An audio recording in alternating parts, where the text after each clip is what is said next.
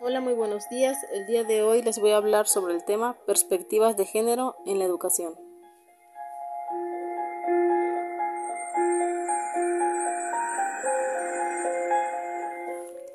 La escuela como agente de socialización tiene el encargo de transmitir saberes, formar valores y establecer normas de comportamiento, proyectándose hacia modelos no sexistas y más democráticos de manera que las presentes generaciones estén capacitadas para enfrentar los retos de esta compleja sociedad con expectativas de equidad.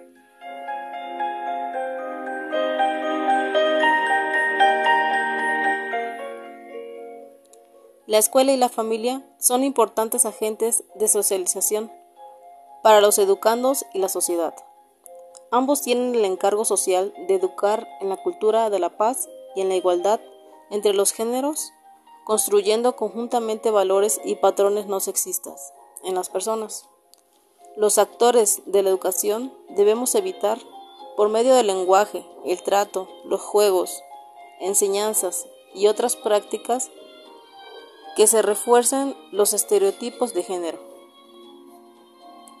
La educación, con perspectiva de género, implica la formación de la nueva personalidad del individuo, sobre la base de la equidad entre los sexos, buscando alternativas que le permitan acceder de manera igualitaria a los servicios que brindan el sistema educativo que gradualmente se transforma y sin discriminación.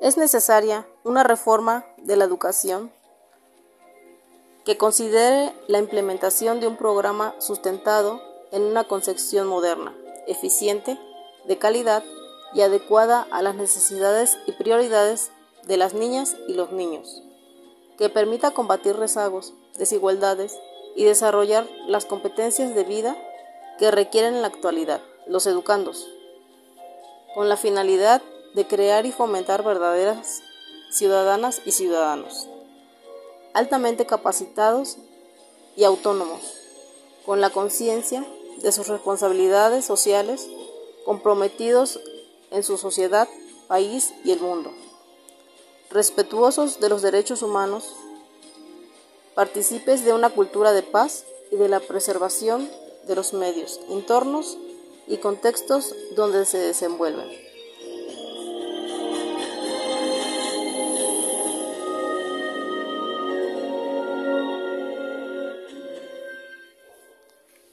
El propósito de la perspectiva de género en la educación es que tanto mujeres y hombres sean capaces de comenzar a transformar patrones valorativos y habilidades desde el respeto a sus diferencias sexuales y de género, como un principio pedagógico que enriquezca a las personas.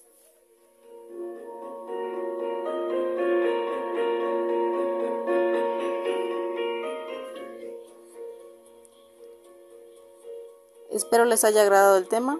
Por su atención, muchas gracias.